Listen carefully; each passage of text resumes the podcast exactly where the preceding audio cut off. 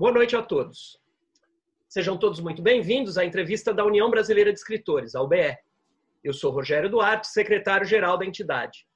A UBE foi fundada em 17 de janeiro de 1958. Sucedeu a Sociedade de Escritores Brasileiros, primeira associação profissional de escritores, fundada em 1942 por Mário de Andrade. A UBE é hoje, portanto, a mais antiga entidade brasileira do gênero. Seus objetivos são a defesa da liberdade de expressão, defesa dos direitos autorais, difusão da cultura e democratização do acesso à informação. A UBE teve em sua diretoria nomes do porte de Lígia Fagundes Teles, Renata Palottini, Ricardo Ramos e Inácio de Loyola Brandão, entre muitos outros. Atualmente, o presidente da UBE é Ricardo Ramos Filho, que dá as boas-vindas a todos vocês e a nossa entrevistada de hoje. Boa noite, Aline. Boa noite, pessoal. Boa noite. É, é um prazer estar aqui em mais uma terça-feira, é, vendo os, os amigos que, que, geralmente estão por aqui. É um prazer estar, estar com vocês de novo, interagindo, conversando. Muito gostoso receber a Aline. O, nós vamos falar, conversar com ela, falar um pouco sobre o livro dela, o, o, a obra dela, o que, que, vem pela frente. Eu tenho certeza que vai ser uma entrevista muito legal. Seja bem-vinda, Ali. Muito obrigada, Ricardo. É um prazer estar aqui com vocês, conversando, trocando ideias, falando de literatura, que é a nossa paixão, né? Isso. E falando de arte, enfim. Um prazer. Muito obrigada. Prazer. Boa noite a todos. Obrigado. Obrigado, Aline. Seja bem-vinda. Eu só vou terminar obrigada, a nossa apresentação querida. e vocês começam a entrevista. Tá Desde o início da quarentena, todas as terças-feiras, às 19 horas, a UBE tem promovido estas entrevistas que acontecem via Zoom.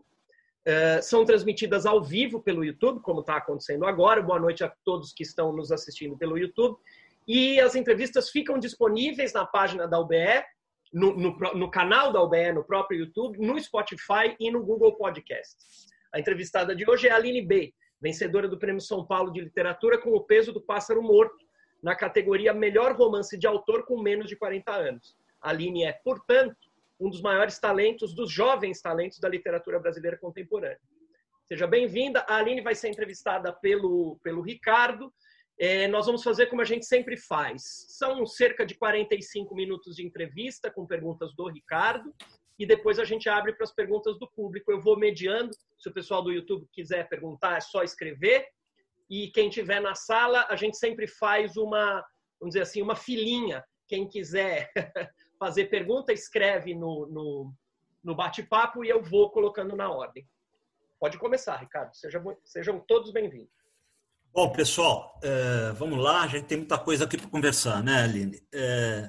A primeira pergunta que eu te faço é uma pergunta, é a pergunta padrão aqui da gente, né? A gente sempre tem muito interesse em saber como começou o interesse pela literatura, é, pelo escritor? Né? O que, que despertou essa paixão? Você foi uma criança e uma adolescente que leu muito, você já... Eu sei que você fez é, letras na PUC, né? você desde cedo já sabia que você ia fazer letras, que você ia escrever. Como que foi esse... É, é, esse teu primeiro contato com a leitura, com o livro e com, o mundo em que você habita hoje? Que lindo. Bom, eu acho que a minha relação com os livros, ela começa muito jovem, muito criança mesmo, desde que eu me é, reconheço letrada. E eu acho que ela é a partir da minha solidão da infância que eu tive, porque a minha irmã, ela nasceu quando eu tinha quase 13 anos, eu tinha 12, então já tinha saído da infância, né? É, os meus primos muitos moravam fora de São Paulo, então eu tinha dois primos mais próximos de mim que eu visitava no final de semana, mas enfim, eu era muito, eu venho de uma família também rígida, então eu não saía assim na rua para brincar, super e tal, e eu sentia uma grande é, explosão dentro de mim, uma vontade muito grande de de fazer alguma coisa, de brincar. De, eu sempre fui muito explosiva e acho que fiquei mais retraída nessa infância e adolescência por conta dessas questões de, de família mesmo. Mas eu sentia que nos livros eu conseguia. É, ter, é, acessar essa minha energia criativa de uma forma que eu ficava quietinha num canto, mas por dentro em ebulição. Então, os livros eles sempre fizeram uma grande companhia para mim. Era um lugar de troca e diálogo que eu não conseguia ter com as pessoas muitas vezes. Eu fui bastante tímida na infância, na adolescência eu já estava muito mais aberta, mas na infância eu era bastante tímida.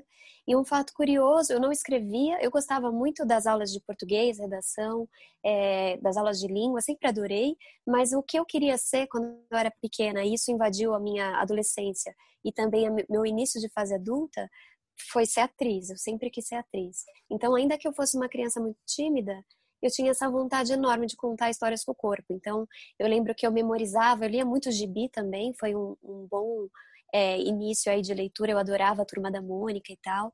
E eu lembro que eu gostava de gravar todas as falas, memorizava e fazia cenas. Então, era o meu jeito de brincar, era sempre através do corpo, através das histórias que eu lia e tentava de alguma forma atuar ali, né? É, e eu comecei a fazer teatro com 14 anos. Eu fiz um curso livre no Museu de Arte Moderna, aqui em São Paulo, e depois, com 15 anos, eu entrei no Célia Helena, que foi o curso que Você tem formação em artes cênicas lá, né? Tenho, tenho. Uhum. Eu entrei também, depois que eu terminei o colégio, fazendo Célia, eu entrei em Artes do Corpo, na PUC, é, em artes cênicas. Eu não concluí a faculdade, eu tranquei porque estava muito pesado fazer as duas coisas. E aí o que acontece, como eu migrei né, para as letras, porque leitor eu sempre fui. Claro que a minha é, leitura ela se aprofundou no teatro, né? Porque eu estava um pouco mais, mais velha também e porque eu acho que na escola eu não sentia que as aulas de literatura dialogavam com a minha essência. A gente lia as coisas de uma forma muito superficial e sempre com a proposta de fazer uma prova, ou lia rapidamente. Os que mais me interessavam a gente passava super rápido. Eu lembro que a aula de Fernando Pessoa durou três aulas só, e eu apaixonada por aquele poeta querendo mergulhar, e a gente tinha muito pouco, é muito pouco aprofundamento mesmo, para ter que fazer uma prova ou fazer algo que não tinha nada a ver com o que eu acreditava que aquele livro podia proporcionar. E no teatro a gente montava, né, uma cena, montava Então, a leitura, além dela ser muito profunda, esse trabalho de mesa, né, que o ator faz, o ator para mim é um, deve ser um grande leitor, precisa ser um grande leitor antes de começar a usar o corpo dele como ferramenta de contar a história. É, a gente então tinha uma é, um mergulho no texto que me interessava muito. E eu, assim, o teatro é uma arte no Brasil é, é muito difícil, né, financeiramente falando, como a gente estava conversando um pouco antes. E o teatro é super difícil também. O teatro talvez seja até um pouco mais difícil que a literatura, porque o teatro é uma arte mais cara ainda, né? Você escrever, você pode fazer isso, né, depois do seu trabalho, ali no teu caderno, você não gasta nada, digamos assim, é só o seu material de trabalho que é você mesmo. O teatro ele tem uma, ele precisa de um local para acontecer, né? Tem sala de ensaio, você tem que pagar o, o, aluguel do próprio teatro, os outros atores, diretor, iluminação. É uma arte muito cara, mesmo que seja um solo.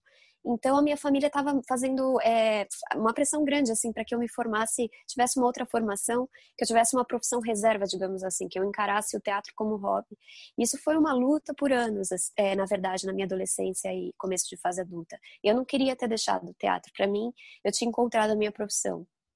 Mas por, por conta dessa, é, dessa pressão grande e por eu ser muito nova e não conseguir argumentar tanto, né? Eu acabei cedendo e com 21 anos eu entrei em letras na PUC. Entrei por uma é, indicação até do meu pai mesmo, que falou: oh, você gosta tanto de ler, por que, que você não, né, não faz letras? Você pode ser professora de literatura e tal. E eu não fiquei muito convencida, porque eu sabia que a minha vocação não era essa, mas de qualquer forma eu fui.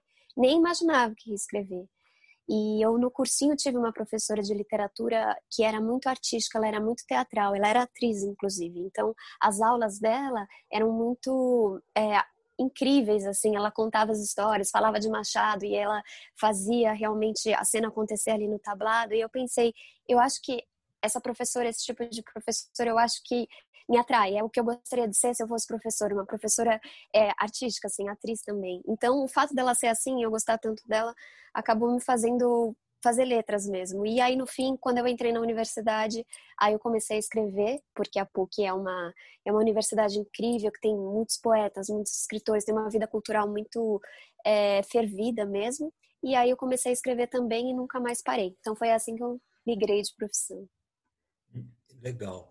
E só um, um, aí por curiosidade, você falou que, que, às vezes você queria trabalhar os autores que você gostava e tudo, e, e passava muito rápido por eles, né? É, quais são esses autores teus referenciais, assim, aqueles autores assim que, que, que te comovem mais, que mexem mais? Porque você é, até como escritora, você lida muito com emoção, né? O teu texto é um texto muito lírico, muito com muita emoção presente. Quais são esses é, esses autores que falam a tua emoção? O Fernando Pessoa é um deles. E o Fernando Pessoa, eu acho que talvez tenha sido o primeiro é, até antes da Clarice, que também é uma autora que me acompanha há muito tempo, porque ele começou mesmo na, na, na escola, assim, na, na, escola, no colegial, né? Quando eu descobri esse poeta e os versos dele, mesmo não tendo muito, é, muito estofo emocional, digamos assim, ou intelectual na época, ele já ele já dialogou comigo de uma forma muito intensa. Então, quando eu fazia teatro, né, no Célia, a gente tinha um, é, um programa lá no Célia que chamava EPA, que os próprios alunos podiam se autodirigir e fazer, montar espetáculos, pequenas cenas, happenings. É, a gente ocupava a escola no final de semana com, no, com o nosso trabalho, que era totalmente fora dos trabalhos que a gente estava realizando em aula. E eu montei Tabacaria. É, uma amiga minha Olha, me ajudou. Adoro, adoro, adoro. Nossa, é, é, acho que é o poema da minha vida. Se eu tivesse que pensar qual é o poema que tem que carrega toda a essência, para mim importa, seria o Tabacaria. E eu montei o uhum. Tabacaria, foi muito emocionante. Isso já estava com 19, estava já no final já do, do curso do Célia. E o meu uhum. TCC na PUC foi também sobre o Fernando Pessoa. Eu analisei uhum. uma peça dele que chama O Marinheiro, que é um drama estático é, com o Fernando uhum. Segolin, que é um, era um gênio, né? E, enfim, um super conhecedor do trabalho do, do Fernando Pessoa. Então, é um poeta que me acompanha desde muito nova e que eu consegui realizar coisas, né, com ele, trabalhos que eu fiz para além da minha, do meu apreço pela poesia dele, os heterônimos e tudo mais. Uhum. A Clarice Lispector é, é uma, uma outra escritora que também me, me acompanha e me, nossa, acaba comigo toda vez que eu leio Clarice, eu fico muito impactada e é sempre muito diferente, assim, eu estava quase 10 anos sem ler Clarice e eu voltei antes, um pouco antes de fazer aniversário, que eu estava no meu inferno astral, e aí eu comecei a reler Paixão Segundo GH, e nossa, que que coisa, parece que eu estava lendo o livro pela primeira vez, porque a Clarice tem isso, né? A palavra dela não envelhece, ela, ela amadurece, mas ela não envelhece, ela tem, traz sempre uma novidade. Quem você é também dialoga com o livro e o que ela traz. E essa coisa do não enredo, né? De não precisar exatamente de um enredo é, tão claro, com personagens, né? ela consegue fazer uma, uma abstração pura da linguagem, né? ela consegue pegar uma cena e transformar aquilo numa epifania, em algo filosófico e muito autoral, muito original. Então, a Clarice também é uma autora que me emociona muito. O que ela faz é, é muito bonito, muito único. A uhum. Hilda Hilst é uma outra grande escritora para mim é, e para todos, né? mas é uma autora que mexe muito comigo.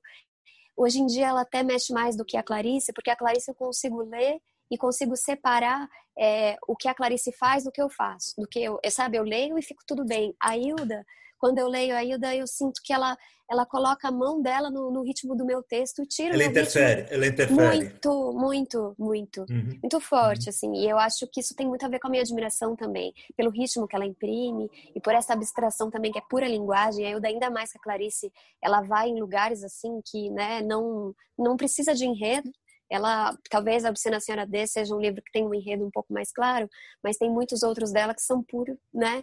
Jorro uhum. de, de linguagem, iluminação e ritmo. Então, eu gosto uhum. muito do que ela faz, principalmente na prosa, mas gosto muito dela como poeta também. É, gosto muito, que mais? Do Raduan Nassar, que também ah, foi um autor Salvador é tão querido, eu gosto muito dele. Mas Ai, eu gosto dele como pessoa também. eu, eu, infelizmente, não, não, ainda não tive a oportunidade. Espero que um dia. O Rador Mas... era muito amigo do meu pai, então ele frequentava a minha casa. Tudo, Ai, que lindo, tudo. Ricardo. Que sorte, que delícia. Eu acho o trabalho dele é, impecável, espetacular. Assim. É, eu adoro ele... Lavoura Arcaica. Nossa. Eu li Lavoura Arcaica esse ano, tinha começado a ler há uns anos atrás, não tinha entrado. É, no começo da quarentena, acho que lá para março, abril, eu peguei o livro, bateu assim em mim, porque uma amiga compartilhou o primeiro parágrafo do livro no Instagram, uma amiga que está montando, inclusive, o Pássaro no teatro, a Helena Cerello. E aí eu li uhum. aquele primeiro parágrafo na foto dela e falei, meu Deus, chegou minha hora com lavoura, ainda bem, né? Aí comprei o uhum. livro, né, por delivery na livraria da tarde, chegou e eu comecei a ler e realmente é um livro que eu, eu chorei de beleza, não só pela história, que é uma tragédia muito contundente, mas também pela beleza da, das palavras, o jeito que ele conta essa história é muito é muito perfeito, né? As frases a gente saliva lendo aquilo, é muito uhum. É muito uhum. gênio. Então, da é inveja, né? eu, eu, não tenho. Você não tem? Ah, eu tenho. Assim, eu, às vezes eu tenho uma coisa assim, putz, eu podia ter. Mas uma inveja não no mau sentido. Não, né? super uma coisa boa. assim. Não, eu é, entendo é. super. Uhum, Mas uhum. eu acho que talvez porque o meu prazer como leitor é, é muito grande, então o que ele está me dando como leitor, eu até esqueço que eu sou escritora, porque é um prazer total, assim, eu fico é outro mundo. E aí foi legal porque eu escrevi sobre esse livro dele pro, pro Leituras na Quarentena, né, que é um projeto do Eric Nepomuceno e do Felipe Nepomuceno. Uhum. E a gente fez, ele trouxe umas, o Felipe trouxe umas imagens com música e a gente, eu falei sobre esse livro e o Eric respondeu com uma carta. É, eu escrevi uma carta né, para o livro e para o Eric e o Eric Nepomuceno escreveu uma carta respondendo e contando um pouco do que ele conhece do Raduan, que também eles são amigos, né, e se uhum. conheceram, enfim. Então ele contou um pouco da experiência dele com o Raduan, não só com a obra. Foi muito, muito emocionante essa troca também enfim, entre muitos outros escritores incríveis, né? Que legal. Mas aí a gente já, já te situa, assim, né? Que legal, né? E escuta, eu, eu, eu tinha, eu, eu, tenho assim um depoimento para fazer com relação ao pássaro, né? Eu tô com, tô com um pássaro aqui, tá? É um livro que, que, que eu adoro como esse pássaro daqui é, é, eu peguei da Joana que eu já vi que está aí embaixo, tá? É, ah, porque Joana, ela mora aqui no mesmo, eu já vi que ela mora no mesmo quarteirão aqui onde eu estou, porque eu, como não estou em casa, o meu está em casa. Achei mais fácil pegar o dela, né? É, assim, eu Prêmio São Paulo, eu já fui assim do júri umas dez vezes o Prêmio São Paulo, fora o Prêmio Oceanos, eu, eu participo muito de júri de prêmio de literatura. Então, é um depoimento que eu faço para você, Aline. É assim, quando eu li o Pássaro, o peso do pássaro morto, para quem não tem tanta intimidade com ele, né? Quando eu li, eu eu terminei o livro muito impactado, muito impactado. E é muito engraçado, Aline, porque eu nunca tive isso com os outros livros. É claro que quando a gente está num júri de um prêmio, a gente é, e a gente tem que dar nota para o livro, a gente tem que pontuar para o livro e tudo. A gente faz isso e tem alguns livros assim que a gente acha que, que, que, que vão ganhar. Né? Esse livro tem todas as condições de levar o prêmio. Tudo. O teu livro foi a primeira vez assim que eu falei, olha, eu tenho certeza que ele vai ganhar. Não tem, não tem outro livro. Eu, eu ainda não li todos, né? É, mas não vai ter um livro tão bom quanto esse. E, e os que eu li até agora não são tão bons quanto esse. Então eu tinha certeza que iria ganhar. É, como ainda mais como autora estreante, né? Dizer, então eu tinha certeza, porque o livro é um livro muito maduro, é um livro muito é, putz, é, é uma maravilha de livro. Né? É, realmente, é, se, quem aqui ainda não leu o peso do, do, o peso do pássaro morto, eu aconselho que leia. Né? É, é um livro, eu vou ler um trechinho, porque eu não consigo pegar o livro sem, sem, sem voltar, sem dar. Tem aquele tem um trecho, Aline, que você fala é, quando é, a menina está com 18 anos, ela engravidou e, e ela começa a falar de bebê e tem aquele trecho que ela fala assim, eu acho de um lirismo, eu acho lindo. Aos bebês é preciso contar que a casa da gente virou casas uma em cima da outra, isso é normal. A, a cidade dorme no entre. Algumas pessoas se recusam a vender seus terrenos para virar apartamento, mas as construtoras dizem de milhão e convence, o dinheiro deixa o corpo louco para grudar na nota, fica o céu de teto, nunca faltou céu no planeta Terra, nem igreja, nem açougue, nem boteco. Quando o bebê nasce, é preciso contar para ele que bebês também morrem, e o caixão é sempre branco, ainda assim, quando um bebê nasce, uma flor brota no peito e sai pelo leite da mãe. É assim que os bebês crescem. Se alimentam dessa flor invisível, algumas pessoas chamam ela de amor. Procurei a tal no meu peito descampado por nove meses e depois no hospital. Isso é, tristeza pós-parto, seu corpo faz muita força, mas Deus é grande. Essa dor passa rápido e agora você precisa ficar forte para cuidar do seu bebê, a enfermeira disse. Né? É, puxa, o livro é todo assim, gente, é, é todo esse lirismo, é todo. É, é, a história de uma mulher, que aliás é uma história de, de, de várias mulheres. Né? Essa história é uma história comum a várias mulheres. Né? É um livro fantástico. Eu sou suspeito para falar dele, mas é até chato falar na tua presença, né, Aline? A gente fica meio sem jeito, mas Obrigada, eu, Ricardo. eu, eu sou fanzaço do livro, né? É, Aline, como foi para você? Aí eu vou falar um pouco do que eu imagino que tenha sido, como que você chegou nesse teu livro, né? É, como foi para você ter, ter ganho o prêmio Toca, né? É, criado pelo Marcelino Freire? E o que ele significa para você como escritora. O prêmio e o Marcelino, o que que os dois significam para você?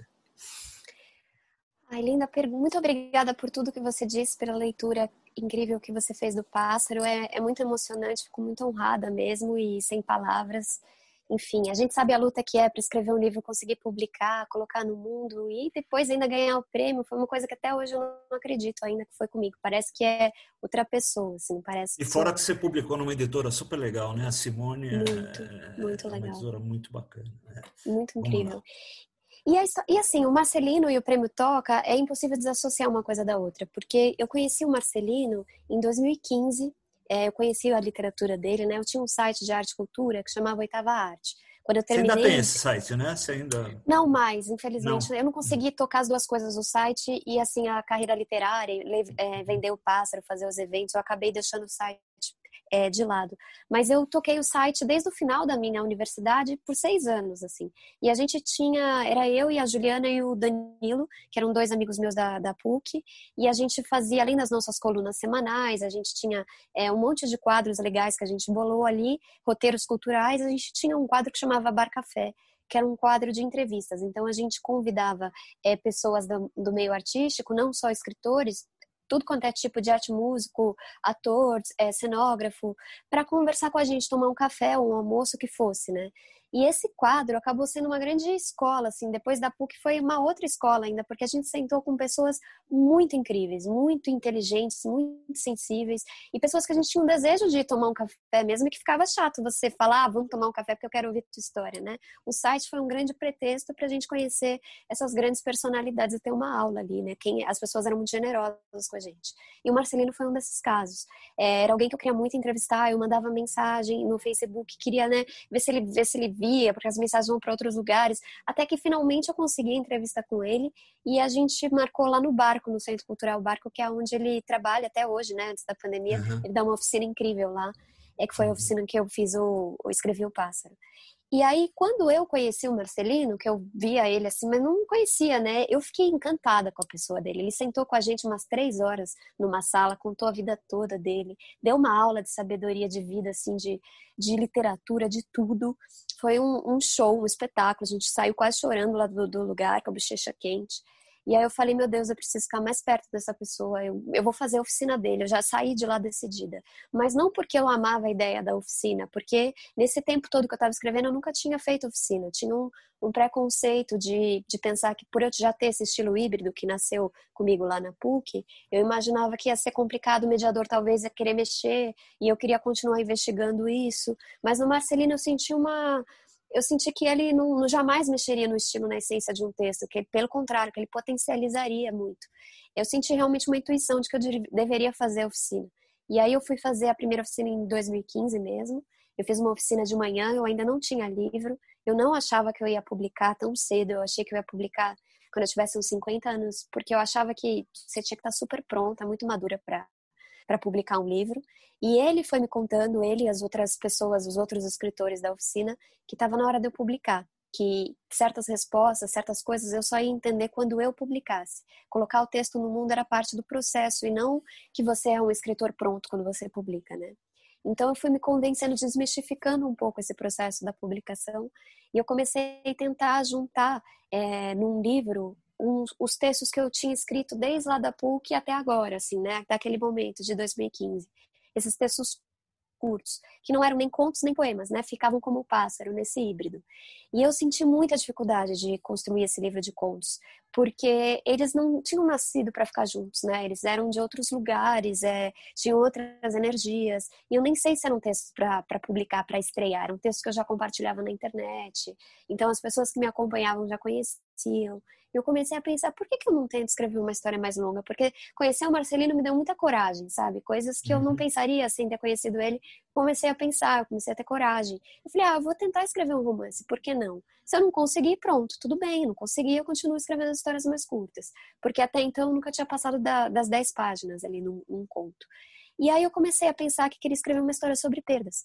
Porque eu olhei para esses textos, esses textos que eu escrevia, e comecei a prestar atenção nos meus assuntos também. Coisa que antes eu não fazia. Eu produzia, produzia, produzia, mas eu não via sobre o que, que eu estava escrevendo, né?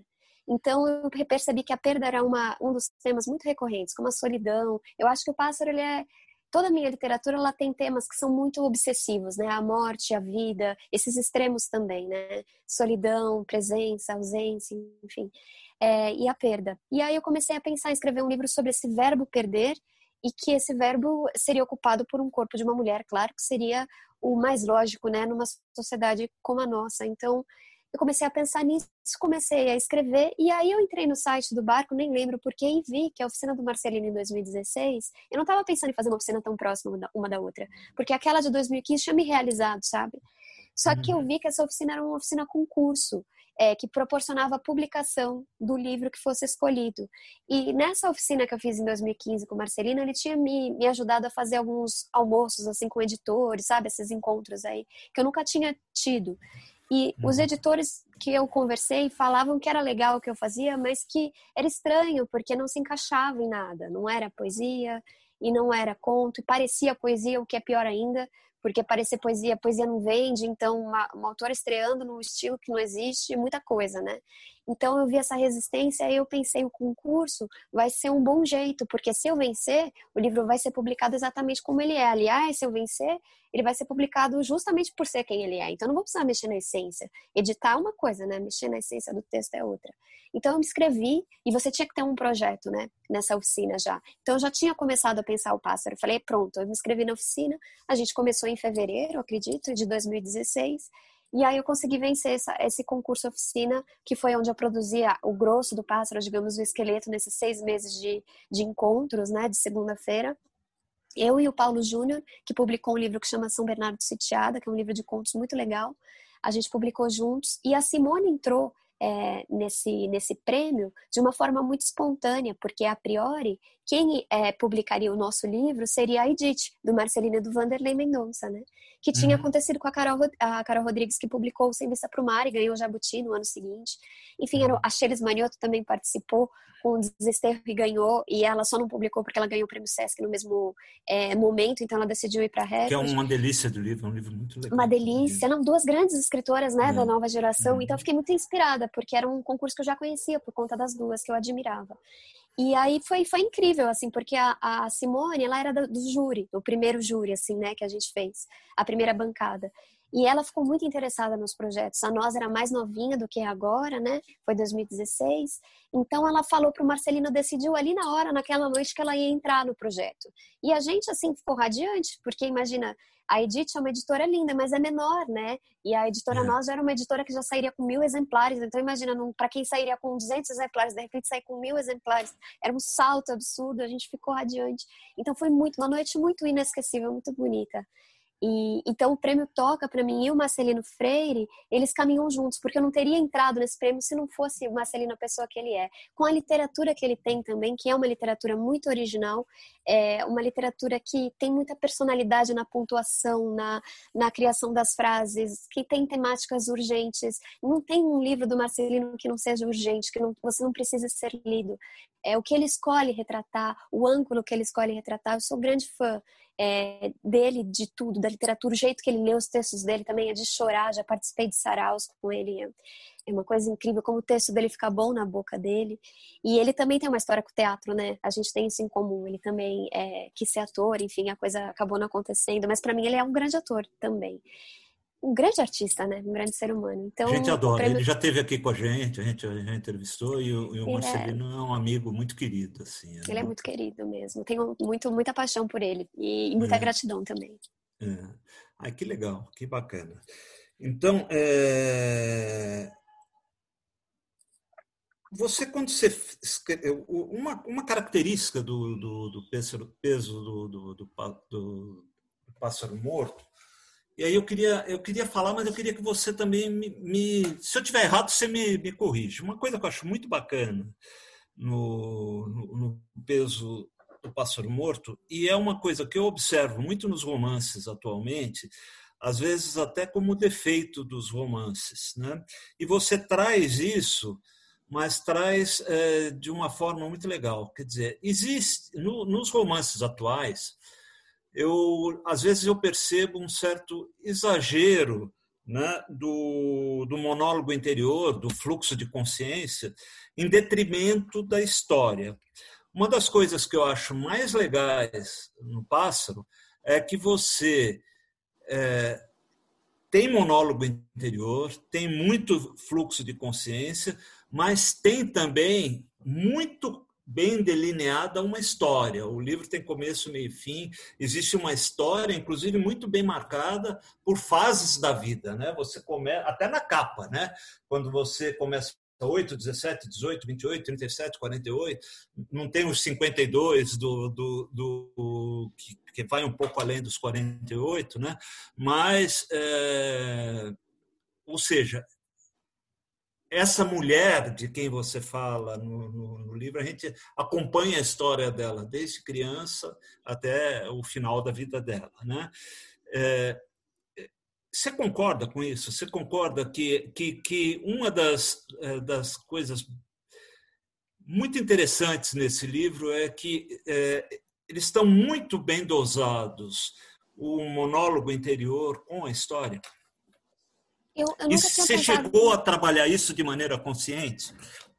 Não, eu nunca tinha pensado sobre esse ponto de, de vista, até porque eu acho que eu sou um tipo de escritora muito intuitiva, sabe? Quanto hum. menos eu souber sobre o meu processo, para mim é melhor. Ainda que, claro, a gente fique sabendo muito mais sobre o livro depois que publica, né? Porque quando eu escrevi eu era, eu era pura é, puro movimento da escrita e pura não a inspiração, mas mais uma transpiração e uma intuição, acho que é a palavra, uma intuição, porque quando você é jovem, né, assim como escritor, que é o meu caso, você tem pouco é, é, muito difícil escrever, né? Então você não sabe direito o que você está fazendo. Muitas vezes você até se assusta com a cena parar em pé, assim, porque é, tão, é tanta dificuldade, é tanta falta de experiência. Faz falta a experiência, né? Nesse caso é, o escritor é uma profissão que o tempo faz muito bem para o escritor. Então, você ser jovem e querer escrever, parece que tem muito movimento, muita explosão, mas pouca experiência para lidar com esses tempos que a escrita demanda. Então, eu senti muita dificuldade. Eu nunca tinha parado para pensar como você pontuou, mas eu acho que para mim é muito importante a história. Apesar que eu trouxe é, escritores, duas escritoras, por exemplo, a Clarice e a Hilda, que são escritoras que o enredo quase que não importa. Mas, a Clarice por exemplo, é quase que é, tem muito, né? É quase que a inventora do monólogo interior. Né? É, exatamente. A Clarice, é, a Paixão Segundo GH é puro monólogo interior, né? Claro, é, mas com aquela é. elegância, Clarice Lispector, uhum. né? Mas assim, de qualquer forma é puro monólogo interior. Mas quando uhum. você pega a Clarice na Hora da Estrela, eu acho como é potente. É, é, como é, não estou dizendo que não é incrivelmente potente a pessoa. É, é gênia, né? Tudo que essa mulher hum. pôs no mundo é obra-prima. Mas olha como é potente você trazer uma história com uma linguagem única. Então sempre me interessou a própria Lavoura Arcaica, eu acho que é um exemplo incrível. Porque uhum. tem uma história absurda, interessantíssima, dramática, tragédia, mas tem um trabalho de linguagem incrível, tem um monólogo interior muito forte do André e tudo mais. Então a gente está dentro da cabeça desse, desse rapaz que está sofrendo tanto, né, com o que está acontecendo mas ao mesmo tempo a história a gente prende na história também. Então eu gosto muito de livros que têm boas histórias. Só que uma boa história não basta, claro, porque para mim a escrita é justamente isso. É o momento que você consegue é, trazer em comunhão tudo que há de bom. Linguagem, originalidade, ritmo, enredo, grandes personagens. Esse é o, é o melhor dos mundos, é o que a gente busca, né, como utopia é para escrever. Mas me interessa muito o enredo é, legal, o enredo que prende, né? E como eu uhum. escolhi como estudo nesse, nesse livro o verbo perder, para mim o pássaro é um estudo do verbo perder, é, é, um livro que tem muita ação, né? Acontece muita coisa com ela, ela perde muita coisa, ela ganha muitas outras. É um livro que muitas coisas acontecem. Tem uns momentos de marasmo que ela está é, se recuperando dos grandes traumas que ela sofre, que é um arrastar de ossos, mas de qualquer forma a conta, o vento aparece depois, então volta uma uhum. nova uma nova ação. Ela não fica só na, na, né, na esse monólogo interior do verbo perder e esse sofrimento. Ela também acontecem coisas que atravessam a personagem. Isso me interessa muito. Então, não foi algo consciente, mas é algo que, do meu gosto de leitora, é, faz parte do meu gosto de leitora, um livro completo, digamos assim, né?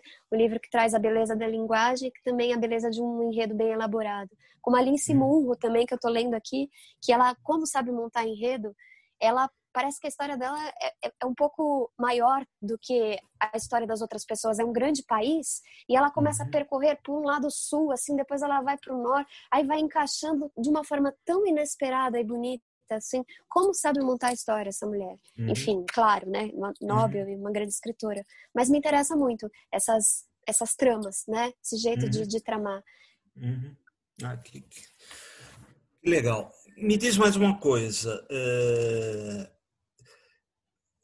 uma curiosidade só, se isso foi marcante para você ou não. Quando você ganhou o, o, o prêmio, é, um, porque é, é, eu acho muito, eu achei muito curioso. Se você pegar o peso do pássaro morto é, é, é, a história né, é, de uma mulher, ou poderia ser uma história de várias mulheres, quer dizer, é, é uma história muito feminina, é a história do que acontece da vida de uma mulher. Você ganhou como autor estreante num prêmio que ganhou a Cristina Judá com 8 do 7, né? E com a, a, a Ana Paula Maia. Ana Paula Maia, que ganhou com o. assim na Terra como Embaixo é, da Terra. Assim na Terra como Embaixo da Terra, e no ano seguinte ela ganhou de novo, né? Mas, de qualquer maneira, você ganhou o prêmio, é, foi um prêmio só, só é, só mulheres ganharam aquele prêmio. Acho que foi a primeira vez que aconteceu com, no, no, no Prêmio São Paulo, um prêmio totalmente feminino. Isso teve algum significado para você? Mudou de alguma forma o prêmio? Ou o entusiasmo com o prêmio era, era tão grande que passou batido? Não, de jeito nenhum passou batido. Foi muito uhum. incrível. É porque a Ana, no dia da premiação, ela não tava, né? Ela tava viajando. Não, a Ana Paula não tava. Tá? Ela não eu tava, tava, lá, ela não tava. Tava, tava a Cristina ajudando. Tava a Cris, é. Que é outra pessoa assim, que eu assim, adoro. Que eu tô, tô... Ah, eu também, nossa, sou apaixonada pela Cris. Eu fico com muita saudade, porque a gente fez a viagem para Guadalajara juntas a partir do é, vocês foram, né? ainda teve. Nesse ano ainda teve. É. Teve, a gente deu muita sorte. E o mais legal, Ricardo, foi que não contaram pra gente que teria essa viagem. Então, um uhum. pouco antes de anunciar o prêmio, o meu era o primeiro, porque era o mais novo primeiro, né? O, a, uhum. Antes dos 40 anos. Então, um pouco antes deles falarem o resultado, eles falaram assim: ah, e tem mais uma coisa. Tipo assim, né? Ah, e veja bem, é, vai ter uma viagem para Guadalajara, vocês vão para feira, os vencedores. Todo mundo que estava no banco se olhou assim e falou: Nossa, eu não acredito, porque naquele momento isso pareceu mais legal que o, Do o que o próprio si prêmio. Você acredita? Eu não sei se eu fui meio infantil, mas é que eu adoro viajar. E quando aí falou: Nossa, Guadalajara, que massa, nossa, fiquei tão feliz assim. E aí logo depois aconteceu. Então foi uma emoção, acho que foi realmente o dia mais feliz da minha vida, porque é você colher né, os frutos do teu trabalho. E, e é muito, foi muito para mim, eu não esperava porque o prêmio do Marcelino da, do Toca, eu pensei, não, eu vou conseguir, eu vou fazer. Eu estava muito empenhada em conseguir entregar o livro e tal. E eu tinha uma, não era uma certeza, mas eu tinha uma eu entendia que aquele era o meu caminho, que tal, que eu ia conseguir publicar o livro assim, não sei porquê, eu tinha uma intuição que daria certo. No Prêmio São Paulo, ou qualquer prêmio, né? Assim, é mais. É, o livro já está pronto, enfim, você já realizou o teu livro, é outra, é outra perspectiva. Tinham livros muito maravilhosos é, competindo, e então era para mim assim, não ia acontecer. Eu já estava muito feliz de estar finalista, muito mesmo, muito honrada. Uhum. Quando chamou meu nome, eu não conseguia levantar. E conversando com a Cris, assim, depois, ela falou que ela sentia também isso. Parece que o bumbum grudou na cadeira. Então chamou assim, eu não. A Cris estava impactada, ela estava séria. Assim. Ela estava séria.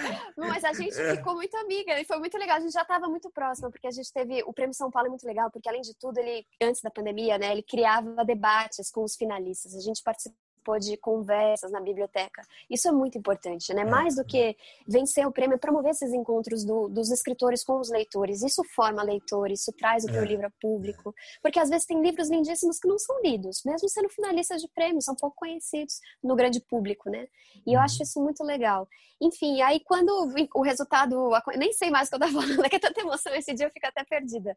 Mas quando aconteceu o resultado, eu fiquei realmente muito emocionada. Eu nem consegui falar nada lá na hora, enfim, foi muito muito louco. Mas quando eu e a Cris, a gente estava ali no palco e as pessoas e tal, eu senti uma força do feminino, assim, sabe? Cara, gente, duas, três mulheres ganharam esse prêmio, uma mulher negra, duas mulheres, uma mulher, né, queer, eu, uma mulher branca, mas uma mulher ainda assim, uma mulher hétero, mas uma mulher ainda assim.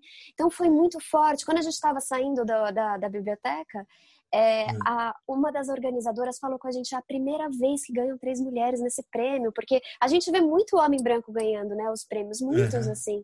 Então a gente saindo assim, mas eu senti até um vento, assim, porque a gente ganha o prêmio e a gente abre portas também, né? Porque ganhar uhum. um prêmio ser mulher, a gente pensa as outras mulheres vendo isso, fala, cara, vou escrever meu livro ano que vem e, e dá uma, uma vontade de, de viver, assim, né? De colocar sua arte no mundo, assim. Quando uma mulher ganha um prêmio, eu fico tão feliz, é como se eu tivesse ganhado o prêmio. É muito, uhum. muito político também. Não, então claro. foi incrível, foi muito, foi muito legal. E não, não passou batido, não. A gente ficou muito emocionada.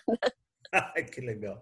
que legal. Porque foi uma coisa para mim importante também. Assim, para mim também. Achei muito legal, fiquei feliz com isso, né? É... Outra coisa, Aline, e o teatro, como é que tá? Acabou ou você tem planos ainda com relação a ele? Ai, é, é, é que para mim é tão difícil porque eu, sou, eu tenho uma personalidade muito obsessiva. Então, quando eu entro em algo, eu entro para ficar lá até morrer ou até me arrastarem de lá, que foi um pouco o que aconteceu com o teatro. E quando eu saí, é, eu senti que eu estava traindo o teatro, que eu estava sendo fraca, assim, com falta de coragem. E o teatro, todas as artes, elas exigem uma coragem muito grande. Então, as outras vezes que eu pisei no palco de formas esporádicas, eu sentia o palco falando, mandando eu sair, sabe? Assim, como se eu, eu sei que isso é muito psicológico, mas Dionísio não aceita esse tipo de, de, de, de artista que larga o, o seu trabalho. Então, eu me sinto envergonhada, assim, quando eu volto pro palco, porque era uma coisa que eu amava muito, que eu acho que eu devia ter resistido mais, mas eu não consegui. Eu não posso também ficar carregando é, essa culpa para sempre. E eu acho que, por outro lado, me trouxe a escrita que é uma, uma arte que me faz muito bem, me, me completa muito. Então eu vivo intensamente esse momento de, de ser escritora já há mais de 10 anos, né? ainda que eu publiquei O Pássaro há três anos, é, eu sempre me senti escritora desde o primeiro Word que eu abri, assim, eu, eu sentia uhum. que eu senti que eu achei meu caminho. É uma arte mais silenciosa, mais discreta e com mais liberdade, que eu podia ter mais liberdade para criar do que o teatro. E foi assim, então, mas eu gosto muito de ler meus textos em saraus, leituras. É, quando me chamam para fazer uma leitura mais dramática, eu faço, que nem eu estou fazendo uma série com o André Memari, a gente gravou a, remotamente, né? Ele criou algumas. É, um fundo colorido musical para trechos do Pássaro de até um minuto, a gente fez em três atos, e foi uma uhum. leitura um pouco mais dramática do que eu costumo fazer. Eu adorei fazer. Eu tenho um projeto que chama Palavras Cruzadas, com Felipe Franco Munhoz, e que o André também participou Felipe é já. ótimo também. Ele é maravilhoso, grande, grande querido amigo, grande É, eu escritor. gosto muito dele também. Uhum. Ele é maravilhoso. Enfim, então sempre que eu posso, eu volto para o palco, mas de uma forma mais literária do que teatral, mas o teatro me ajuda muito a, a enfim, a fazer tudo que eu preciso fazer com a literatura, quando não é só escrever, né? Quando a gente tem que dialogar, fazer entrevista, fazer leitura. Tudo isso é a minha atriz que, que me ajuda a fazer de uma forma gostosa, prazerosa também. Bacana. E o que, que vem por aí? Bom, eu tô nesse momento esperando a leitura das minhas editoras é, do meu segundo livro, né? Eu tô há três anos no processo, desde que eu entreguei o pássaro, eu comecei a pensar esse livro, comecei a tentar escrever. É, encontrei o livro ano passado, aí eu levantei uma primeira versão. É, e aí eu percebi que não era essa versão ainda, mas foi uma versão que me ajudou muito a levantar essa versão que eu levantei esse ano, que eu acho que é mais definitiva, ainda que eu tenha que é, moldar mais algumas coisas. Eu sinto que a história já está lá, eu puxei mais do panto na história que eu queria escrever. Eu encontrei muito mais a linguagem, as minhas, as minhas personagens e a minha personagem principal também. Então, eu estou nesse momento esperando agora essa leitura da, das editoras para voltar a trabalhar nele, né? Estou no momento de descanso do texto há, há um mês. E eu acho muito bom não pensar nele agora, porque quando eu voltar, eu vou voltar com o olhar mais descansado e mais estrangeiro para o texto, né? Que eu acho que é ótimo para editar e mexer, né? Não ter tanto afeto pelo texto. Mas estou uhum. muito feliz, estou escrevendo uns textos mais curtos também. É, você publicou né, na, na E-Galáxia, né, um conto agora? Publiquei, né? um, publiquei o Rua Sem com Saída. Thiago lá, com o Thiago. com o Thiago, o grande Thiago, me convidou, fiquei louca quando ele me chamou no começo do ano. Aí é. eu escrevi o Rua, eu escrevi um, um folhetim para o Sesc Pompeia, que vai sair em breve também, muito legal, que chama As Crianças uhum. de Beirute. Aí estou uhum. escrevendo uns textos mais curtos também, publico no meu Instagram, enfim, fazendo, uhum. É, uhum. investigando né, a palavra escrita de outras formas uhum. também, enquanto o livro não sai. Maravilha. maravilha. Cadu, só, só para dar aquele meu aviso, eu to, toda semana eu sou a pessoa que dá aquele infeliz aviso de que já são 7h45. Puxa, é, passou rápido, passou rápido. Mas legal, vamos lá, vamos lá. Vamos abrir para os outros fazerem perguntas, que os outros também são filhos de Deus, né? Então, eu, eu, acabei, eu, eu, acabei sendo silencioso. Posso fazer a primeira pergunta? Claro! É, Aline, eu, eu, vejo que você tem uma, uma, uma participação, uma atuação muito grande na rede social, como você acabou de escrever. É, e não é só uma atuação no sentido de divulgar o seu trabalho. A rede social também serve para isso. Você também divulga as tuas. É, as, você tem participado de muitas lives, tem é, é, é sempre que tem resenha sobre o, o, o, peso do pássaro morto, você coloca lá, mas não é só isso, né? Você também é, escreve poesia, não é só divulgação, você também usa a rede como um espaço criativo. Estou certo de, de, de, pensar assim? Eu queria que você falasse um pouco disso, porque é, eu, já vi muitas opiniões se dividindo. Eu já vi muita gente resistindo muito ao uso da rede social como um espaço de, de divulgação. Não, não, de divulgação não, de divulgação é legítimo. Mas eu já vi muita gente resistente à ideia de publicar poesia pela rede social e já vi o inverso também. Já vi muita gente defendendo que a rede social é, é um espaço não só de divulgação, mas também de exercício criativo. Eu já ouvi essas duas opiniões. Eu confesso que a minha, às vezes eu penso mais para lá, às vezes eu penso mais para cá, não tenho a cabeça feita a respeito. Eu queria que você falasse um pouquinho a respeito disso, por favor. Ah, eu, eu adoro essa pergunta, acho uma pergunta muito linda, porque para mim sempre foi muito natural publicar na internet, sempre. Eu venho da internet, eu sou filha da internet. Eu comecei a escrever e logo uma amiga minha da faculdade montou um blog para mim, porque eu tava, eu comecei a escrever e fiquei muito encantada com o ato de eu estar escrevendo. Eu acho que acontece muito com as pessoas que escrevem, né? De repente você começa a escrever e você começa a perceber que você escreve. Então, você fica um pouco assustado com aquilo e ao mesmo tempo feliz de estar praticando aquele é, exercício tão, né, tão incrível e eu, eu imprimia meus textos em casa, eu escrevia no caderno e levava para as minhas colegas e colegas da, da universidade, ficava lendo para eles no intervalo que eu tinha feito. E assim, era legal, mas a gente queria conversar sobre outras coisas. E eu tava muito, ah, eu quero mostrar, eu quero mostrar, porque eu sempre tive isso de querer compartilhar. Isso vem comigo. Toda vez que eu assisto um filme foda, quando eu leio um livro que eu falo, meu Deus do céu, eu tenho uma sede de mostrar para as outras pessoas muito grande, porque eu sinto que se ficar só comigo, coisa, sabe, claro que eu não sou a única condutora daquilo, mas de qualquer forma eu gostaria de dividir com as pessoas ali que eu tenho um carinho afetivo na, na internet. Então eu tenho essa, essa inclinação de compartilhamento já. E aí a minha amiga falou, Aline, eu vou montar um blog para você, você compartilha os seus textos lá, porque aí assim a gente consegue conversar no intervalo, igual de fazer antes de você começar a escrever. Aí eu falei, tá bom, justo, né? Num primeiro momento fiquei meio assim, um blog, um blog. E aí quando ela montou foi incrível, comecei a compartilhar meus textos lá. E aí você no blog você consegue compartilhar pro Facebook direto, porque na época o Facebook era o grande lance, hoje tá meio caído, mas é, antes era o Facebook, né? É. E aí eu compartilhava meus textos lá, e foi lá que eu comecei a ter leitor, que as pessoas começaram a me ler, começaram a acompanhar meu trabalho, me incentivar. Então a internet, apesar da gente pensar, não, tem muito hater, muita coisa que às vezes as pessoas são muito agressivas e tal. No meu caso, a maior, a maior onda de afeto, de troca e de, e de crítica é inteligente, de coisas incríveis que acontecem. Então, nunca tive uma experiência traumática demais na internet, assim. Sempre elas foram muito mais positivas do que negativas. Então, é, agora, como escritora publicada, eu não sei se talvez as pessoas esperassem um, um, comportamento diferente, mas eu não sou outra pessoa porque eu publiquei ou porque eu ganhei um prêmio, porque eu continuo sendo a mesma garota que escrevia na PUC um pouco mais velha mas eu sou a mesma pessoa. Então eu continuo com essa sede de compartilhar. Tem textos que eu escrevo que eu quero. Eu não sei se é um livro que ele vai virar, não sei se ele vai virar um livro de contos daqui a 10 anos. Eu não vou ficar esperando ele virar um livro de contos. Eu vou ficar guardando o texto na gaveta. Se eu quero compartilhar agora, eu compartilho. Então eu tento entender no meu Instagram qual que é o, o jeito mais é elegante de compartilhar esse texto. Se ele é menor, eu, outro dia eu publiquei, eu escrevi no bloco de notas e, e tentei compartilhar ele como foto. Às vezes eu pego um quadro, um desenho de um artista que eu admiro muito e coloco meu texto embaixo.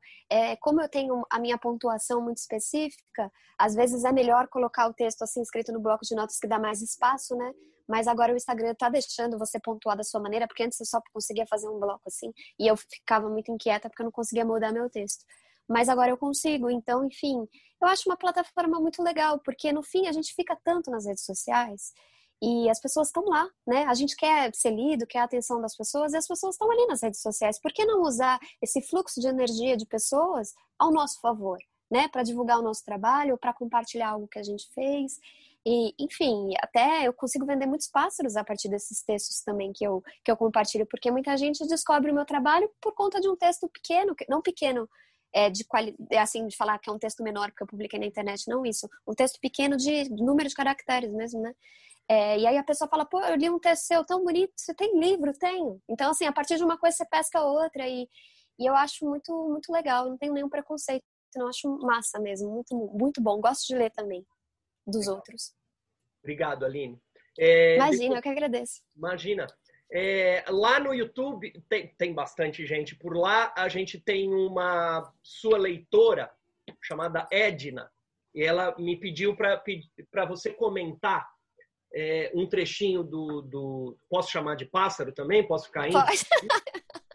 Ela pediu para comentar um trecho do pássaro que está na página 111. Eu vou ler para você, não sei se você vai lembrar exatamente do trecho. É, um, é, um, é uma estrofe é, entendendo que o tempo sempre leva as nossas coisas preferidas no mundo e nos esquece aqui, olhando para a vida sem elas. Então, essa, essa tua leitora te pede para comentar esse pequeno trecho do, do pássaro. Ah, esse trecho ele, fez, ele faz muito sucesso, assim, as pessoas compartilham bastante esse trecho na internet. E quando eu escrevi, não. É muito difícil você perceber no texto, acho que, é que nem quando você, né, um músico que faz um álbum e ele perceber assim, ah, eu, é, vai ser esse, vai ser a música que vai, enfim, que as pessoas vão mais cantar e que vão mais representar as pessoas. É muito difícil você perceber no próprio livro quais são as frases que vão saltar aos olhos, digamos assim, né? É muito pessoal também. Eu muitas vezes eu tenho um jeito de grifar frases, por exemplo, eu vejo pelo Kindle muito inusitado, porque todo grifo que eu faço não tem nenhum destacado. E às vezes eu vejo lá no livro dois mil destacados, eu olho a frase e falo, cara, né, é linda, mas assim, não destacaria essa frase. Então, assim, eu tenho sempre um jeito meio diferente de olhar para essas frases que saltam aos olhos, as quotes, digamos assim. E esse trecho é, é o trecho que ela ataca o vento, né, se não me engano. É desse momento em que ela leva ele no veterinário, se não me engano, e ela tem esse momento com ele, porque eu acho que nesse momento ela já é uma mulher madura. Claro que a idade para essa personagem ela pesa muito mais do que uma mulher de fato de 50 anos é, que não sofreu tanto quanto ela ou sofreu perdas diferentes. Para a personagem do livro, cada ano pesa muito. Então, nesse momento, ela é uma mulher muito madura que já perdeu as coisas que ela ama diversas vezes. Então, é nessa relação que ela tá com o vento, ela tem um exercício de estar tá entregue, entregou o coração dela para ele, mas ao mesmo tempo ela sabe que aquilo é um jogo que não vai durar. Então ela já olha para ele com um olhar de despedida, porque ele é um cachorro que tá velho, porque ele é um cachorro que tá, enfim, ela não sabe o que que ele tem, da onde ele veio, qual é a história dele, né? Como isso afetou a saúde dele. Então ela sabe que isso pode acabar e mesmo que ele fosse um cachorro saudável acabaria, né? Porque os cachorros vivem um, um, pouco, né? Eles vivem pouco perto do que a gente pode viver, eles vivem menos. Então, e eu também sempre olhei para o meu cachorro também com esse olhar pensando, meu Deus do céu, eu não vou aguentar o dia que acontecer alguma coisa, né? Às vezes a gente para para pensar, né? Quando a gente gosta muito de alguém. Então eu acho que é esse pensamento que ela tem, é um olhar de uma mulher que já perdeu muito. Então ela olha para ele com essa já despedida adiantada, digamos assim, sabe? Legal. Obrigado, Aline. É, Rodrigo Papa, sua vez. Pode fazer sua pergunta. Boa noite, Aline, tudo bem? Boa noite, tudo bom e você? Tudo bem. É... Ah, prazer estar conversando aí com você. É... Ah, uma pergunta simples. É, você citou algumas das autoras que você gosta muito, né? A Hilda Hist, a Clarice Spector. Das estrangeiras é Alice Munro, né? Você citou. E, ah, eu realmente nesses últimos dois anos, o que eu mais li aqui, ah, que eu gosto muito, não sei se o Rogério começou a ler também, eu indiquei para ele, ele, mas o Rogério tem, né, todo o gosto específico dele, então não sei se ele, vamos dizer assim, se rendeu ao mercado. Mas foi a Helena Ferrante. Eu queria saber se você já leu e se você gosta, ou enfim, se não leu também, se você tem vontade de ler, se você já leu a respeito. Que legal. A Helena, o que aconteceu? Eu ganhei Amiga Genial há uns anos atrás, de aniversário de uma grande amiga minha, a Juliana, do site Oitava Arte que eu tinha. E aí eu comecei, eu ganhei o um e o dois, né? Que é uma, são quatro livros. Aí eu comecei o Amiga Genial e parei. Assim, não, não, não tinha dialogado comigo naquele instante, né? É, eu nem gosto de falar assim quando os livros não dialogam comigo, porque às vezes é muito subjetivo, muito pessoal. Tanto que por isso eu falo, porque eu li esse ano Dias de Abandono, que foi o primeiro livro da Helena que eu li de fato, que muita gente me falava que era incrível e eu não consegui largar. Foi um livro que me dilacerou, foi uma das minhas leituras favoritas desse ano. Eu acho que uma primeira pessoa bem construída, assim, fazia tempo que eu não lia. E é assim, uma coisa de, às vezes a gente pensa, ah, o autor ele escolhe é, uma pessoa, de repente, você não sabe muito bem porque que ele escolheu uma, uma primeira, uma terceira, você pensa, ah, podia ser em terceira, podia ser. No caso do Dia de Abandono, é uma primeira pessoa que tinha que ser uma primeira pessoa. Porque acompanhar o surto dessa mulher e ver o quanto ela vai se desmembrando, eu não sei se você leu esse, esse romance, é, não poderia ser melhor, porque ela começa muito sóbria, muito sólida com o abandono e ela vai entrando é, num lugar de tanta dor que acontece aquela cena lá da casa dela, né? Aquela que acontece tudo, aquele dia que acontece tudo. Uhum. Eu fiquei com uma vontade de entrar no livro para ajudá-la um desespero físico, assim, comecei a ficar, meu Deus, essa mulher precisa de, ajuda, sabe? Você como leitor é muito cúmplice, né? Então você sente como uma amiga. Então, e é muito bonito o lugar que ela vai levando a gente, o como essa mulher se recupera também. Que lindo, que escrita, enfim. Eu fiquei muito curiosa para ler muito mais coisas dela e fiquei muito inspirada pela literatura dela. Ah, que legal. É, o Dia de, de Abandono é excelente também, enfim. Ele é muito forte mesmo, né? O começo dele, principalmente. Ah, fico Nossa. feliz que você gostou. E ah, hoje, né, você é entrevistada mais para frente aí um dia. Eu vou contar aí pro pro Ricardo, para a turma. Eu fiz um curso sobre sobre ela, né? E a última aula era com o tradutor dela para o português, que é o Maurício Santana Dias, né? É um professor da USP. E aí ele contou uma história boa ali do, do encontro dele com o Domênico Starnone, né? que seria supostamente o, o marido né, da Helena Ferrante. Só que, claro, a gente não sabe a identidade dela. Mas um dia eu deixo eu Isso é muito legal, né? Eu acho isso o máximo. Assim. Tem todo um mistério, né? Exato. Acho e muito legal. o final dessa, dessa história, outro dia desse encontro. Foi ah, realmente não! Não, a cereja não do é... bolo desse curso. Ah, mas conta, por favor, eu vou ficar muito Agora curiosa. Conta, né, Papa? Agora eu conta. Contar. Não, é muito simples. Ele falou que ele foi convidado, né, para conversar com o Domenico Starnone, porque ele é também o tradutor do Domenico Starnone. E ele estava lá na casa do Domenico Starnone, era um final de tarde, e ele falou: "Pô, será que a esposa do Domenico Starnone vai estar tá lá ou não?" Que a esposa dele é a Anitta Raja, né? Que supostamente é a Elana Ferrante. Aí ele falou que só os dois sentaram à mesa tal. Ele ficou ali pensando, cadê essa mulher, né? E aí ele falou que durante todo o jantar ele via que tinha uma pessoa no apartamento andando, enfim, mais uma pessoa que não, não veio para o jantar, né? E aí ele falava, nossa, minha vontade era que ela aparecesse e eu falasse, ah, eu também sou seu tradutor para o português do seu marido e seu. Mas claro, isso se a informação que os jornalistas foram atrás é verdadeira, e que a Anitta Rádio e a Helena Ferrante. A gente talvez nunca vai saber isso. E, e, posso só fazer um, um, adendo? Se você gostou, Aline, do, do Dias de Abandono, o Domênico tem um livro que é meio casado, que é o Laços. Acredito que você vai... Você leu também? Ah, então Amei. Então é maravilhoso. Amei. Maravilhoso. Aliás, que casal. Se isso for, se eles forem é. de fato um casal, meu Deus do céu, sabe? Me adotem. Isso, esse é um dos mistérios que a gente ainda não sabe. É um grande mistério. Eu acho super bonito tudo isso. Obrigado, Legal. Papa, pela pergunta, pela história. Nelly, obrigado pela participação. Paulo Mauá, sua vez. É, não tenho nenhuma história assim de jantar. A única história que eu tenho é parecida com a história da Aline. Eu também segurei uma vez um canário para minha mãe, é, enquanto ela ia cortar a unha do, do passarinho. Só que eu soltei o canário, né? E, e aí soltei dentro de um apartamento. Então foi uma coisa complicada para o canário e para mim. Eu vou escrever até uma crônica, porque eu não sabia que o seu livro tinha saído dessa, é, dessa imagem sua e tão, tão marcante, né? Porque eu, eu fiquei é, impressionado de saber que o título vem disso daí. E eu imagino, e aí vai uma primeira pergunta nesse sentido. Uh, o quanto você registra isso em notas, né? Ou você, quando escreve, você traz isso uh, como se fosse um baú.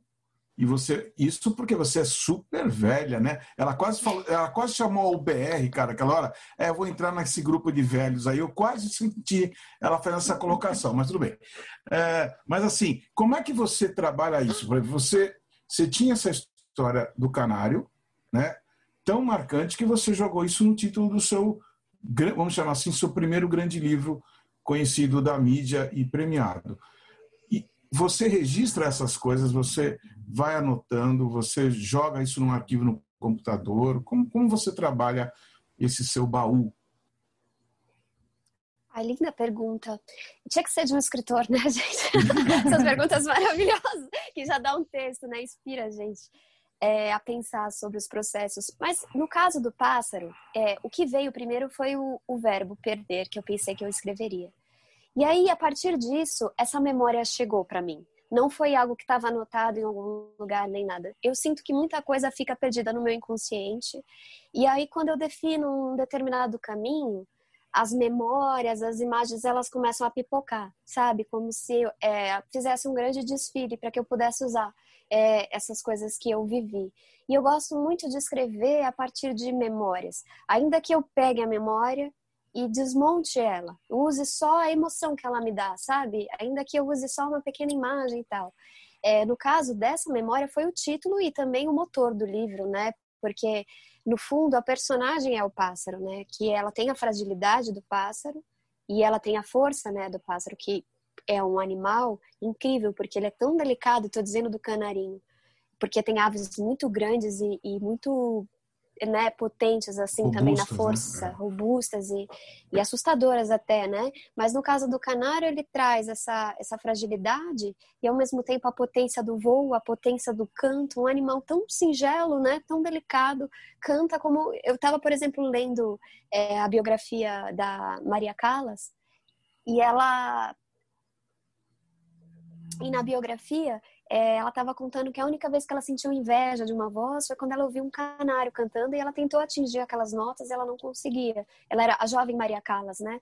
É, e ela sentiu muita, muita inveja daquele pequeno animal. Então, muito, muito, lindo o que o pássaro representa. Então, quando eu comecei a pensar nisso, me veio essa memória. O, o título, na verdade, veio primeiro. Eu estava andando na rua e me veio o título, O Peso do Pássaro Morto. Eu não sabia que seria o título, mas aí sim eu anotei porque eu, eu fiquei, pensei, isso aqui é bom, isso vai me ajudar em alguma coisa é, na história. Depois eu fui entendendo que era o, o, título do livro, e aí quando eu consagrei como título e coloquei na capa, me ajudou muito, me guiou muito pela história. E aí foi que eu retomei essa memória do canarinho. Então as coisas estão aí, né? Às vezes, claro, é, vem uma inspiração assim de algo, eu anoto, mas eu não sou muito de deixar pequenas notas para mim eu sou mais de deixar a meio, me deixar meio líquida, assim, sabe? E poder pescar essas emoções e memórias quando eu precisar, porque eu sei que elas estão aqui e eu, eu acesso elas de alguma maneira. Vão brotar a qualquer instante, assim, né? Exatamente. É, você parece ser uma pessoa muito latente. Na maneira que você fala, uh, você vibra nas coisas que você fala. Então, realmente, isso vai estar, tá, antes da tua transpiração, vai estar tá isso aí inspirado em você. Isso aí é uma, uma coisa que deu para sentir na, na conversa. Então, uh, isso é tranquilo. Uma outra coisa que eu queria te perguntar, pode perguntar mais alguma coisa, grande secretário? Posso? Ele fez assim com a cabeça? Pode. Então pode, né, Ricardo? É, e, quero também te parabenizar. Eu não te conhecia, conhecia só de nome e, e acho que você é um grande vigor dentro da literatura, aí como várias outras pessoas que a gente entrevistou aqui, bem mais novas do que a gente, que eu acho que isso é revigorante para a cultura e, e para um país melhor mesmo. Eu acredito nesse sentido. Então você dá uma uma grande energia para nós aqui já com pouco cabelo. Uh, mas o que eu queria perguntar para você é assim: quando você foi premiada, quando o teu livro saiu lá e você ficou contente que é para Guadalajara, né, que você falou, uh, aquela emoção da menina tal, caiu alguma vez uma ficha para você e falou assim: e agora? Como é que eu vou escrever uma coisa tão legal quanto para a mídia? Não tão legal quanto para você, mas será que eu vou conseguir escrever uma coisa tão legal quanto para as pessoas? Entendeu o que estou te colocando? Sim. A, a síndrome do meu Deus, comecei tão bem, Cacilda, e agora? Você já teve isso? Ah, eu acho que sim, porque eu acho que um livro, quando ele é muito ruim, ele pode oprimir também, no sentido sim, de você sim. ficar um pouco triste e até sem é, energia para criar. Mas tem uma coisa boa que você pensa, ah, eu posso fazer melhor, né? E aí você fala, bom, esse foi tão ruim que vai ser difícil fazer um pior, ou alguma coisa nesse sentido. Agora, quando você vai bem, assim, é, tem aquela coisa das a expectativa das pessoas é alta, né? Quando eu lancei o pássaro, não havia expectativa, ninguém conhecia. E agora, claro, pensando nessa nesses leitores é, que a gente vai construindo ao longo da jornada do livro, as pessoas esperam, né, algo, enfim. Mas eu, eu acho é que a, minha vontade, é claro, eu não, eu não sei é, o que, que virá, como que o, o meu segundo livro vai ser recebido, mas o que eu sinto é que eu gostaria sempre de escrever livros é, honestos, verdadeiros, assim, com o meu processo. Que eu pudesse nunca me envergonhar deles nesse sentido de saber que eu fiz tudo que eu pude. Então, se o livro ele tem um caminho que não é tão brilhante quanto o do pássaro, é a história que ele tem que viver, mas eu não posso me sentir que eu não fiz tudo que eu podia por ele, sabe? Então eu escrevi o livro, o melhor livro que eu podia ter escrito. Eu acho que disso eu nunca vou me envergonhar. E aí pronto, aí o que, como as pessoas vão receber, aí já é um outro processo, porque também tem muito a ver com o tema, né? É, o pássaro ele tem um tema que acabou é, acolhendo as dores de muitas mulheres. Então ele tem uma temática que também hoje em dia está em voga é, com Leia Mulheres e com os clubes feministas, enfim. Ele ele entrou num tempo certo, né? Ele parece que ele entrou na, num momento que era um momento que estava é, que as pessoas estavam esperando livros como ele. Então deu certo. Claro que às vezes a gente pode escrever um livro com uma temática que às vezes não é tão é, bem acolhida ou bem compreendida, ou que não tenha mesmo tanto brilho. E eu acho que não tem problema nenhum também, né? Eu acho que o mais importante é você olhar para tua para tua carreira com isso, com essa tranquilidade de saber que você sempre fez o seu melhor e que às vezes vão ter livros que vão vender melhor, isso não quer dizer que eles são melhores, né? Às vezes tem um livro que está muito mais bem construído, mas ele não foi tão popular assim. É, enfim, o que eu quero é uma carreira honesta, sólida, é, e que eu possa colocar livros que tenham algo a dizer, que não sejam só experimentos estéticos, que eles também tenham é, essa emoção que o Ricardo trouxe, que eu acho que é tão importante para mim, sabe? Que tenham alma, assim, que eu acho que é o que eu mais busco. Agora, o que virá não, está no meu controle, não, não dá para saber. Não, não se preocupe, Aline. Do jeito que você é, você vai conseguir passar isso nas letras aí. Fique tranquila. Tá bom?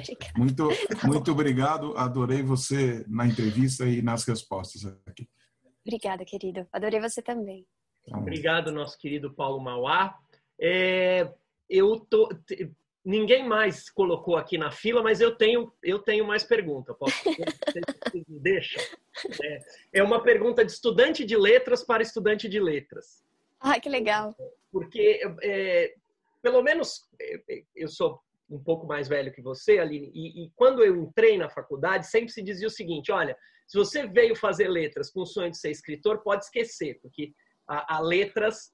Me falaram isso. Alguns professores, não foram um ou dois, não. Disseram: olha, a, a faculdade de letras mata a criatividade e acaba a análise exaustiva dos romances, da poesia, ela es, acaba esmagando qualquer desejo de escrever. É, e, e, assim, se a gente pegar a história de, de vários escritores, são raríssimos os escritores que fizeram letras. Mas nos últimos anos, o Fernando Pessoa fez letras, mas não terminou, né? É, é, nos últimos anos tem, tem mudado isso. Então, a minha pergunta é de estudante de letras para estudante de letras.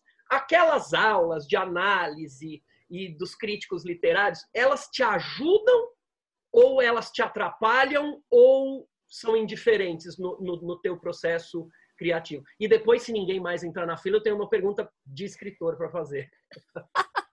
Maravilhoso. Também. Que, nossa, mediador mar maravilhoso. Adorei sua pergunta, incrível. Todas as perguntas foram muito lindas. É, eu acho que eu tive uma sorte grande na PUC de ter professores muito fora da caixa. É, nenhuma aula é, que eu tive de análise, enfim, de contos, romances, poesia, foram chatas ou caretas, ou assim, você falar ah, que saco, isso está me castrando, assim, a, a possibilidade de fazer algo massa. Tudo que eu quis fazer, inclusive meu TCC, que foi bem fora da caixa, eu trouxe ilustração, fiz, foi muito acolhido, muito acolhido mesmo. Então, eu acho que me ajudou. E, inclusive, foi ali na aula de literatura com o meu professor Joca, que foi no meu lançamento, depois tem um agradecimento a ele é, no, do Pássaro no final, foi um grande incentivador da minha escrita. Ele, é, a gente tinha uma revista no curso de letras que chamava Transa, que era uma homenagem ao, ao disco do Caetano que a gente amava muito, e a gente publicava nossos textos lá, e ele, a gente deu nessa essa revista, que é a nossa primeira edição, a gente deu para os nossos professores mais queridos, e o Joca estava no meio. O Joca, a gente fala Joca, parece que ele é jovem, mas ele tinha, já estava para se aposentar, hoje ele deve ter perto dos 90 anos. Ele era bem senhor já naquela época. Tanto que eu não consegui fazer meu TCC com ele eu queria muito. E aí a gente entregou a revista para ele, e ele, assim, na semana seguinte, e foi ele que me apresentou Manuel de Barros, que é um poeta que me inspira demais. Ele trouxe os contemporâneos também, como Ferrez, o próprio. É... Luiz Rufato, que foi, é um autor que eu não conhecia e que eu fiquei encantada com eles, eram muitos cavalos e tudo. Então, esses autores, né, estavam vivos, foi muito importante. E ele, ele decorou um poema meu, falou na aula, assim, no meio da aula, de uma forma totalmente inusitada, e, e ele me falou, assim, olhando nos meus olhos, e nessa, nessa hora, eu estava começando a escrever, eu tinha acabado de escrever meu segundo texto. Ele falou para mim, Aline, a literatura é um caminho para você. E por ter vindo dele, de uma pessoa que eu admirava tanto, de uma forma tão espontânea, eu acreditei, sabe? Então me deu uma força enorme para continuar. Talvez se ele não tivesse feito isso, eu não teria levado com tanta sede como eu levei, porque foi a partir desse momento que eu falei, encontrei, encontrei o meu caminho. Não é mais o teatro, é a literatura. Então, eu acho que eu tive uma experiência muito criativa, muito rica, é, de pessoas que apoiaram muito, não só o meu trabalho, como de vários escritores ali. Então, para mim, só acrescentou. Ah, que ótimo. Tivemos, tivemos experiências diferentes. Verdade. Ricardo, sua vez e depois, se der tempo, eu faço mais uma também. Então, Aline, eu tava. Você colocou é, que o livro ele nasce é, do teu interesse em falar sobre perdas. Que o livro seria sobre perdas. Eu li. É lógico que eu localizo bem as perdas do livro, mas eu acho também que o livro é muito sobre solidão. Tá? É, Perder é solitário? Eu acho que sim. Eu acho que é, porque nesse momento é, parece que só você sabe o que você está sentindo, né? Tem uma, um, uma falta de pertencimento. Quando você perde algo, você sai do todo, né? Você cria uma experiência solitária de sofrimento, de dor. A dor, ela, é difícil ela ser coletiva. Claro, em alguns grupos de apoio, quando a gente está conversando sobre isso, ela se torna é, coletiva, mas no momento do acontecimento, eu, por exemplo, sou um tipo de pessoa que preciso me isolar, preciso desse lugar de, de reclusão. E eu acho que a personagem, nesse sentido, eu impresso isso para ela. É uma personagem que, conforme ela vai perdendo, ela vai se. Ela vai ficando cada vez mais só. Ela não vai para fora, né? Tem gente que vai perdendo e, enfim, vai moldando a vida para ficar mais superficial, para para sei lá, é, investiga essas, essas dores de uma forma mais social também. Ela vai perdendo, vai se fechando, né? Ela vai virando uma concha, exatamente. Então ela vai ficando cada vez mais só, cada vez mais incompreendida. Eu acho que o silêncio também, o fato dela não, o livro também é sobre silêncio, sobre o silenciamento e sobre silêncios, né? Que também é um uhum. grande tema meu. Então o fato dela não falar o que aconteceu, a, a, digamos que a, a ruptura maior, né? Eu não quero dar spoiler para quem não leu, mas ela não, não divide com ninguém, ela carrega esse segredo a vida toda, isso pesa também e vai fechando ela ainda mais nessa solidão, porque só ela sabe o que aconteceu. Ninguém não tem testemunha, né? Ela é a única pessoa que sabe do que aconteceu. Então isso é muito solitário, isso é muito pesado também. Então eu acho que a solidão dela está nesse sentido de não compartilhar a dor, de, de ser a única mulher que sofre, né? Como se ela colocasse como a única pessoa que sofre. Não no sentido dramático, assim, de falar, ah, não, a humanidade não importa, não é isso, mas ela fica muito fechada e parece que ela é a única, o único ser humano que sofre. É uma, uma uhum. lente muito nela, assim, né? Uhum, uhum. Ah, que legal. Obrigado. E que agradeço. Opa, pronto, meu microfone estava desligado.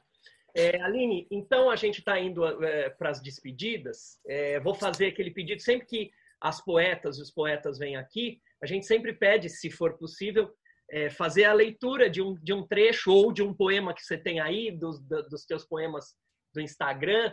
De, eu, eu sei que é um pedido de surpresa, então não sei se tem alguma coisa à mão aí. Mas se você puder fazer. Tem o pássaro. Tem o pássaro. Perfeito. Eu vou ler então um trechinho dele. Eu vou. Ah, que bom. Eu vou, por... eu vou ter que é, tirar o fone e colocar para carregar, porque o celular tá com 5% de bateria. Eu tô com medo de, de pausar tudo é, na hora, sabe? Claro. Então, a luz vai apagar também, porque meu equipamento, ele vai... Tá? Peraí, gente, só um minuto que eu vou... Pra gente não, não perder a conexão. Não se preocupe. Olha, vamos aproveitar esse tempo que a Aline está fazendo essa mudança para eu divulgar as entrevistas, as próximas entrevistas. Pode ser? Aline, se, se arruma aí pra, com tranquilidade. Não, não dá para te ouvir. Tá muito baixinho. Não. É que agora eu tô sem fone. Ah, por isso. Ah, tá. Tá. Entendeu? Porque o celular, o carregador é carrega, o negócio que põe o fone é o lugar onde carrega, esse é o problema. Ah. Não, não, mas dá para ouvir, dá para ouvir. Dá para ouvir, dá para ouvir. ouvir. Dá. Dá. Eu vou um pouco mais alto. Então, eu vou ler um trechinho do Pássaro, que é o meu romance, o meu livro, para quem não conhece. Eu vou ler um trechinho dos oito anos, que é o, o que abre aqui a, a história, para não dar nenhum spoiler também para quem não leu. Seu Luiz é um velho sabido, com cheiro de grama. Acho que o desodorante dele é verde, e o corpo deve ter uns 100 anos, de tanta ruga, na pele toda. Um homem tartaruga. A casa que ele mora Parece uma toca. Tem muita árvore antes de começar pela sala, de sofá cinza e um eterno presépio, que fica o ano inteiro na mesa de centro, com o menino Jesus fora da manjedoura. Quando o seu Luiz não está olhando, eu coloco Jesusinho de volta na cama, coitado. E depois de dias, quando eu volto, sempre de mão dada com a minha mãe, o Jesus está fora da cama, mais uma vez. Aí eu fiquei religiosa, achando Deusinho um menino teimoso. Seu Luiz é benzedor. Quando eu estou com dor de garganta, e eu estou sempre com dor de garganta, ao invés de médico, minha mãe me leva no seu Luiz. Fico tensa antes e toda vez porque acho aquela casa com muito cheiro de mato, a TV ligada num canal que ninguém assiste. Na hora de benzer, é reza de índio. A voz do seu Luiz fica grave. Parece que tem um cacique dentro dele, cantando para eu sarar. Minha mãe pede, fecha o olho. Finjo que fecho mas ainda vejo o pingo do chão, a ponta do pé, na dança da cura. Dá um pouco de medo, misturado com vontade de rir, mas a bênção funciona. Depois de uns três dias, minha garganta para de doer para sempre. Até a próxima dor. Estamos aplaudindo aqui. Muito obrigado, Aline. É, eu vou apresentar a, as, as próximas entrevistas, o nosso calendário das próximas entrevistas, e aí o Ricardo faz as despedidas e você também. Pode ser assim? Pode. Pode. Então, é, próximas entrevistas estão aí na tela de vocês. Só um segundinho para eu colocar aqui na apresentação. É, todas as, sempre as entrevistas da UBE acontecem às terças, às sete da noite. Então, semana que vem a gente tem o Laurentino Gomes, autor de do Escravidão, é o livro mais recente dele. O Laurentino Gomes era um é, dos candidatos a vencer o prêmio Jucapato. É, vai ser um prazer tê-lo aqui na semana que vem. É, dia 27 de outubro, Vavi Pacheco Borges, é, historiadora, é, biógrafa, autora, eu estou falando toda semana, né? Autora do primeiro livro da série Primeiros Passos, então é, é, ajudou muita gente aí a, a, a, na formação de muita gente. 3 de novembro, João Anzanello Carrascosa, grande escritor. É, Alcides Vilaça, em 10 de novembro, professor e poeta, professor de literatura da USP, poeta. 17 de novembro, fala dele, Ricardo Antônio Torres, confirmou com você? Fala para nós. Antônio Torres é, é, bom, é membro da academia, é, é, é, é um escritor baiano, um escritor que está fazendo esse ano completo 80 anos, é um romancista muito bom. Eu acho que vai, tem muita história para contar. Eu acho que vai ser muito gostoso a gente. É uma figura muito simpática também. Vocês vão gostar de conversar com, com o Antônio Torres aqui. Obrigado. Dia 24 de novembro, poeta Regis Bonvincino. E 1 de dezembro, a escritora Paula Fábio. Essa é a nossa agenda até 1 de dezembro. A gente deve ir, já tem gente perguntando, a gente deve ir até meados de dezembro e não pretendemos parar, né, Ricardo? A ideia é a gente não. continuar as entrevistas da UBE. A gente começou essas entrevistas por causa da, da quarentena, então a gente queria ter uma atividade, a gente ia ter atividades presenciais da UBECO, aí quando veio a, a, a, a pandemia, a gente resolveu fazer online, mas as entrevistas estão se tornando uma espécie de acervo da UBE online, com muitas entrevistas de muitos escritores, de muita gente diferente, escritores mais experientes, escritores da nova geração, que nem a Aline. Então, a gente deve continuar no ano que vem. Talvez a gente mude os formatos, é, talvez a gente faça alguma coisa híbrida, ainda não sabemos, porque tudo depende um pouco da, da, da pandemia e tal, mas a gente quer continuar no ano que vem. Ricardo, faça as despedidas para a Aline e depois dá uma palavrinha para a Aline se despedir também. Bom, Aline, eu acho que, de certa maneira, eu adivinhei né, que ia ser uma entrevista muito legal. Acho que foi uma delícia conversar com você. Tenho certeza que todos os presentes gostaram muito. É, eu, particularmente, é, eu conhecia você mais por escrito do que de falar. Né? Foi muito legal a gente conversar. É, fiquei muito feliz. Queria agradecer você em meu nome e em nome de todos os amigos aqui presentes, tá? Pela tua disposição em estar aqui com a gente, participar. Foi muito gostoso, muito legal. Um beijo para você, Aline. Obrigada querido. Um beijo. Foi muito, muito gostoso. Adorei conversar com você, Ricardo. Um prazer, uma honra estar aqui com vocês. Que trabalho bonito que vocês estão fazendo. Uma, uma galera incrível que vocês estão entrevistando. E é que nem ele falou, é um acervo que vocês vão ter, né? E para todos também, para que a gente possa acessar essas entrevistas e se inspirar e conhecer mais os nossos escritores. É uma honra estar aqui, muito, muito mesmo. Então, muito obrigada por todas as perguntas sensíveis, pela leitura, pelo afeto, pelo acolhimento e vamos em frente. Obrigado, Aline, em nome de toda a União Brasileira de Escritores. Um abraço para todos que estão aqui na sala do Zoom, um abraço para todos aqueles que estão na, na, no YouTube. E terça que vem a gente está de volta. Um grande abraço a todos. Um abraço, gente. Obrigado, Aline. tchau. tchau. tchau.